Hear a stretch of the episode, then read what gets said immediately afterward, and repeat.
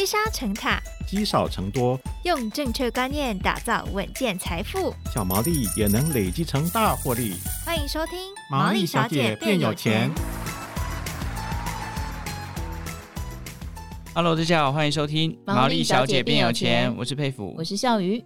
大家可能会好奇哦，哎，这个时候毛衣小姐礼拜四的时候上线哦，对，那是因为之前周年庆的活动啊，哎，有一位这个李差文听众啊，他在这个周年庆的时候许愿说，他想听一些有关于房产的内容，特别是平均地权条例，所以毛利小姐呢就开了这个新的房产篇的系列。对，我们之后呃会在隔周四都会更新一集关于买房或是房市相关的主题，嗯，所以欢迎大家可以持续的收听。没错，那我们今天要探讨的呢，又来跟大家聊聊啦，就是前一段时间讨论度很高的这个平均地权条例。对，这个条文出来之后，大家都很。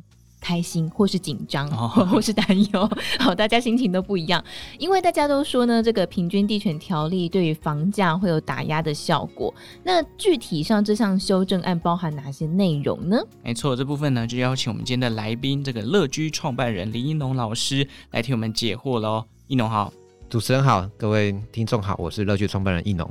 好，想先请教易农，就是我们呃这个平均地权条例，可能有些听众朋友还不是那么熟悉，可以先请易农帮大家介绍一下这个内容，然后它对于房市到底会有哪些影响？好，平均地权条例哦，修正它总共有五大重点，嗯，五个重点，第一个是限制换约的转售。就是说，以前你买预售屋，在还没有盖完之前，其实你都是可以中间就换约，然后比如说你加一百万卖给其他人，对，对。但现在从这个今年应该是六月、七月、七月之后，可能它就禁止了。嗯。但在这之前的还是可以，它等于说有个日出条款哦，哦，等于说你在在买在七月之后才买的，你就之后再盖好就不能再转。它是不溯及既往，对不对？对，它不溯及，它有个日出条款。嗯。好，这是第一个最呃影响。范围最广大，就是预售，它可能会慢慢从原本很多人是用投资的角度来看，它慢慢变成这个自助的一个角度来看这个产品。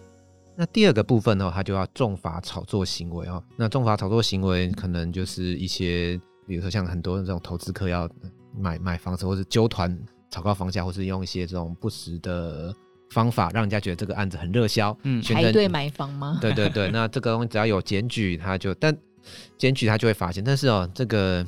稍微难界定一点，什么叫做炒作啊？什么是这件事情到底真不真实？就是排队买房是真的，这个建案很便宜、很热门，所以大家排队，还是说他故意找人来排队？哦，这件事情难查证，有有点难查证啊。所以目前大家对这个东西还是在观望。这第二个部分，那第三个哦，就是建立这个检举奖金制度啊。建立检举奖金制度，就针对以往会有些人质疑说，哎，私家登录是不是有灌水啊？然后就是有呃，坊间有些所谓的 A B 约，A B 约就是为了要贷款可以更高一些，所以呢，它就是原本成交一千万，它就变成一千两百万的一个的价格，然后大家讲好，这样你可以以后还可以省税，因为你以后卖出去的时候，你成本是一千两百万。对对，那当然这个东西它就是要建建立一个很很高额的奖金，那只要有人去检举，你做这件事情，只要万一有人最后有有增值，这个一检举，那会会罚款非常严重的。哦。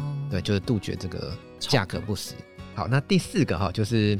管制司法人的购物哦，就是以前呃，尤其是豪宅哈，对，豪宅，你看周杰伦买豪宅，或是谁要买豪宅，他们大部分都是用某某公司，他不是用他本人去买的。哦，真的吗？哎，对对对，因为因为你用公司买的话，它有一些好处啦，它有一些好处就是一些节税上的一些优势。嗯，哎对，但是现在哈，就是司法人他变成你只能购买商办，你如果说你要买住宅的话，你要经过这个内政部去报备去去许可。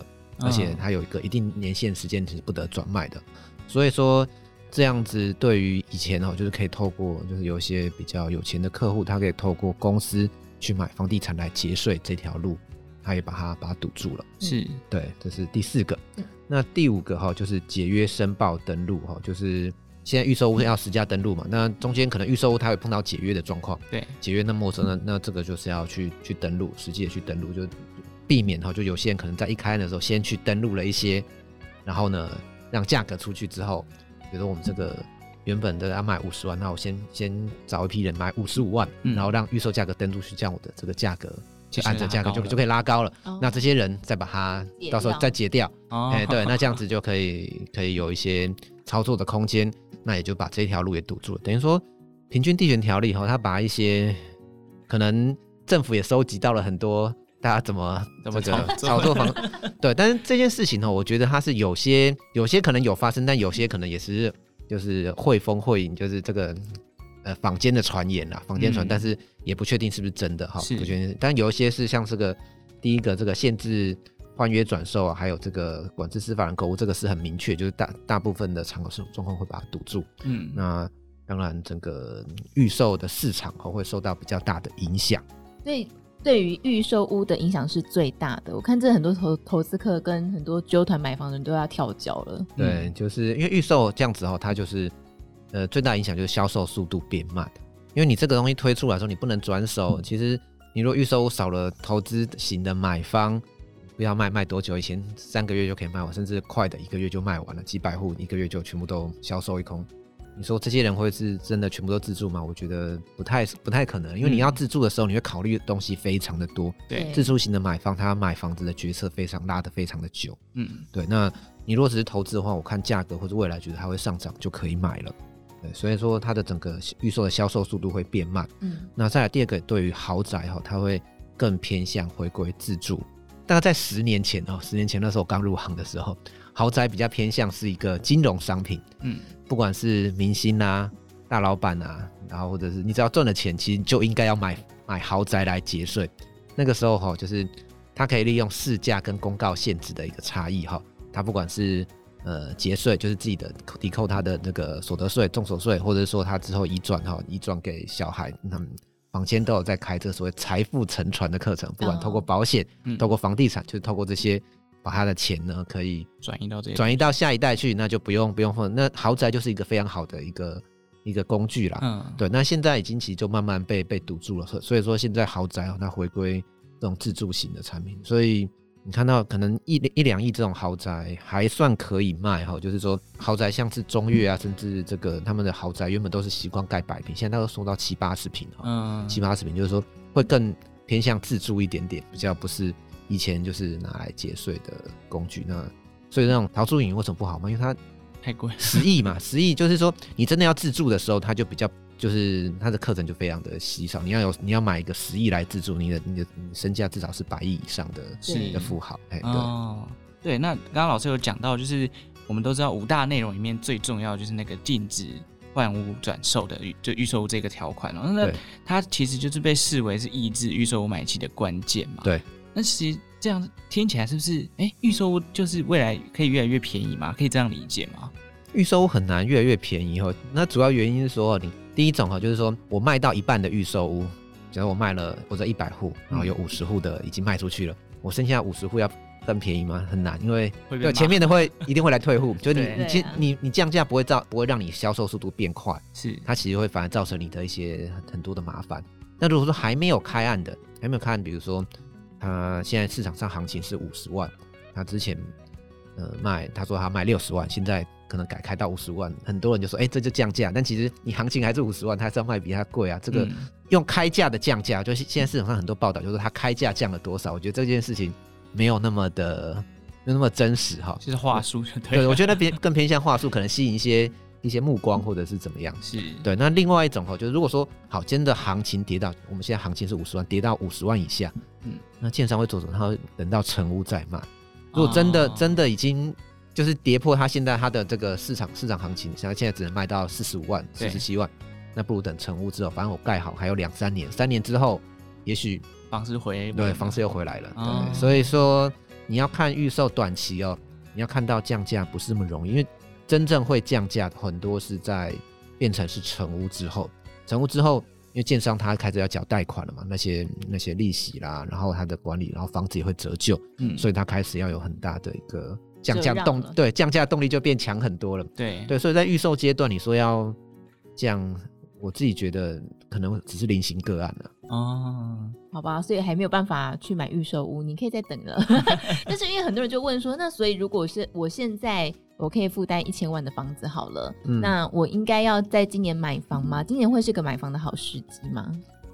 嗯，我觉得还是要看你是不是自住哈，就是自住跟投资，投资的话就没有那么建议了，因为其实，嗯，我们预计这个房价可能它会，它会目前算是一个高原期，会会会停一阵子，停一阵子。嗯、那投资的话，其实它就偏向有一个机会成本，对，那自住的话，自住的话，我觉得算是可以，因为现在价格相对是稳定，你可以有比较多的时间来思考一下这间房子到底适不适合你哦。像很多像去年跟前年哈，你如果要自住买房还不是很容易哦，就是中介跟你说，你今天就要决定了，不然房子就要卖掉，你就说怎么可能？哎，真的就卖，这么旺啊？对，真的就卖掉。这件事这么旺？对，之前就真的是你不赶快决定，其实你的房子，而且你说你要溢价一个一百万。就一千万，你要说去看就不，中介可能就说，哎、欸，那没办法，那个其他可能就买走了。哦、是，对，所以说以自住来讲哈，这几年看房子相对是自住来讲是相对比较还不错的一个时机点。但主要原因就是说，你可以就是你可以考虑的时间是可以拉的比较长，你可以想的比较周全，然后参考实价登录资讯也比较不会有太大问题。因为因为在房价快速上涨的时候，你跟他说，哎、欸，三个月前这边不是才成交？一平三十万吗？那怎么现在你要卖三十二万？没有，就是要卖三十二万。哇，对，你不买就是对对对。但是我要先把自住的定义哈，就是先定义一下。就是很多人我问他说：“哎，你现在是要买房？”对啊，我买房。那你买了要要自己住吗？嗯，可能吧，但是也有可能先租人吧。这种就我觉得就不叫做自住，哦、就是你是真的，因为你要结婚了，或者说你现在房子不够住了，你买了房子之后，就是希望赶快赶快搬进去，搬进去。这种呢是比较适合的，因为。从以往的经验哈，自住客跟投资客的差异点在于买房的经验差很多哈。嗯，对你当你是自住要买房的时候，你会想说，哎，房价可能会再更低，再更低，我是不是再等一等，再等？通常等一等以后就越来越高，哎，又又上去了，怎么？像在对，像在二零一六年那时候，房地合一税刚通过的时候，嗯，那时候其实是一个自住买房一个还不错的时机点，对，但是那时候的自住客户大部分是不太敢买的，因为你身边。有太多都说房价还会再跌，还会再跌，oh. 对。但是其实那个时候已经开始就是已经筑底了，然后直接接着往往上走。所以我觉得自住哈，它你买房子，它不见得是你不要把它完全视为一个投资的商品来看这件事情。嗯、那个当做如果有有赚，算是赚赚赚到，对，因为它对人生是有很多的意义了。毕竟台湾社会。你有房子跟没有房子哈，尤其男生，这个 差很多啊，差很多。要娶老婆要赶快买房啊。对啊，对，就是他觉得这不不可靠，就是 对，尤其是长辈看你会觉得那个感觉都不一样，有那个底气的问题。对，有没有底气啊？我有房有车，那个跟我没问题。嗯。然后另外还有就是新的，就是通常另外一方他不想要跟。婆婆住嘛，就是哦，对对，所以我们之前有常常会说，婆媳问题也是这一代买房的很很重要的动力。是真的，所以自住跟投资要考虑的面向是完全不一样的。是是是是，嗯，这个一牛刚刚有讲到，就是修正案可能在六七月会上路嘛。对。那如果像我们自住族群，他想卡位买房，因为刚刚老师讲下来，好像预售屋降价的空间其实不大。对。那是不是就会建议去买新城屋呢？如果这个时间点来看的话，因为其实哈。预售很多是你你你有投资投资的考量的时候，你才买预售嘛。你自住通常你马上就要住了，嗯，你还是会买，不管是二手或者是买新城屋，你可以立刻住的为主啦。是，那再来哈，就是买这种可以看得到哈，你需要的技巧、需要的技术含量没那么高。嗯，你要买预售屋，你要很会看它的格局平面图，因为大部分他看没有实体的，对你没有实体的，那你看一看样品屋就要决定吗？其实样品屋它中间有含了很多的一些美感，对一些美感，例如说它用一些镜面啊，或者那些把门拆掉啦等等，然后衣柜做小等等，哦、那跟你实际交屋之后住起来的那感觉不一样。那再来哈，现在因为是缺工缺料的的年代哈，物料上涨，对对，那所以说你现在买成屋后看得到的，那会相对比较好一些，相对比较好一点。嗯、不过买预售哈，它也有个好处。就是所谓的自备款，就是你的你现在手上的现金，当你现在手上现金不是这么足够的时候，你还是只能选预售屋了。哦，对，就是看你自己的口袋深浅，你口袋够深，你可以一次拿出两成的自备款这样子。那当然，我觉得选成屋会不错。那如果说没有办法那么拿那么多，那我觉得你还是可以看一看预售，因为预售毕竟那个比较可以符合你的缴款的年限或者是财力。嗯，对，我觉得我们可能要再另辟一集是谈怎么看预售屋这件事。哦，对，其 实有蛮多功课，好像跟每个人要去了解，因为没有看过房子，或者是只看预售屋，其实真的就是你要凭一张合约就买一个还没有看到实体的东西，其实风险是一定有的。虽然它可能可以用比较少的价格就可以买到这个合约，但是问题是它盖出来的成果是不是你要的，就需要很多的功课了。你知道访完这些房地产专家之后，就有一个心得，就是我二零一八年买的时候真的太幸运，对，真的是起涨点，正好是起涨点。对，老师之前有一篇新闻有讲到，就是刚好刚刚前面有提到，二零一六年的时候房地合一推上路嘛，对，然后老师有说，其实价格会下跌，跟现在状况不太一样，是在新成屋跟预售屋的推案上面的比例不一样，就是如果新成屋的推案比例大一点，房价才会整体有一个下跌的趋势。对，那现在来看。是不是还没有看到这样的的迹象呢？对，还没有，因为前一年那时候房价会下跌，它其实有几个时空的一个背景因素。第一个是那时候政府已经解除了所有的房地合约的上路，所以它的解除所有其他的管制，嗯，包括贷款的管制啦，然后什么一些移转的一些管制，那时候一起就是用房地合约税上路，现在通通都把它解除掉。是对，所以啊，那但现在其实政府的这个打房措施并没有停下来，这是第一个不同。那再来第二个不同哈，就是说。二零一六那时候下来，是因为其实从二零一三、二零一四、二零一五，基金累积三年哈，就是嗯，已经在就是销售已经速度变慢的一个钝化的一个状况，所以越来越多的预售物它开始延后、延后推案，或者是说没有卖完的流到成屋，所以到二零一六的时候开始，那一年是成屋的推案量大于预售的推案量。嗯，那以去年来看哈，预售的推案量是创历史新高，哇，成屋的推案量是创历史新低。代表什么意思？这几年预售实在太好卖，没有什么房子留到成屋再卖。哦，对，所以你要慢慢看到成屋变多，就降价店有成屋变多这样子的状况发生，那才有机会看到降价的一个可能性。这样，所以就是大家可以去留意，就是成屋的推案量越来越多，甚至跟预售屋的推案量呈现黄金交叉的时候，可能是房价整体会有一个修正的状态。对，那当然你也可以看一下政府的一些打房了。当政府它不打房的时候，就是一个买房还不错的一个时机点哦。像你刚刚买二零一八，二零一八那时候政府没有什么打房措施啊。哦。真正的打房措施大概二零二零年底那时候推房一房地合一税二点零。是哦，所以他很幸运。好，但是我们刚才讲到价格修正这件事情啊，如果以六都来看的话，呃，在这个条例上路之后，哪一个区域可能它的价格会比较多修正？嗯、呃，我觉得现在你要看到。大规模的修正，真的就像我刚刚说，其实没有那么容易啊。现在没有什么存货让你去修正，对对，留着留着去修正哦。现在大部分很多人说，我现在市场上看没有看到什么好房子，就是案子真的不多，因为因为那个十家合一税哈，这个上路之后，呃，很多这个二手哦，以前是交屋之后就很多以前投资的人就要拿出来卖，现在他要封封个五年，封个五年，所以二手市场上也没有多少的案子，然后呢，那建商的推案也减缓。所以，我目前没有看到，就是我们目前实际在跑市场，没有看到所谓的大规模降价，顶多降价就是所谓的降开价。它原本要卖六十万，但行情只有五十万，它现在从六十万降到五十万、五十二万，更贴近市场的开价。嗯，对，大概大概大概都呈现这样子哈。那但是哈，呃，如果说真的要讲一些区域哈，区域的话，我们觉得这个高雄跟台中哈，你可能比较容易找到修正比较多一些的房子。那主要原因哈是说高雄其实因为台积电本来要说要进去，但是好像有一些状况有延后，嗯，延后进去，所以有一些失望性的一些卖压呢，相对来讲就交易交易降温一些，所以高雄有一些有一些这样的状况。那另外台中哈，台中因为前几年卖的很好，嗯，所以嗯投资客投资的比例，投资客户的比例相对比较高，是。那现在经过这些修正之后，是不是有一些投资客户的一些案子？要拿出来卖，可以留意看看。嗯，对。所以我觉得房市很有趣，它都会会是个延迟的情况，它不是马上反映现在的情绪。对，没错。嗯、而且它区域是有别的哈，就是很多人会把房地产视为一个整体的现象，就是哎，现在房地产很好，现在房地产不好。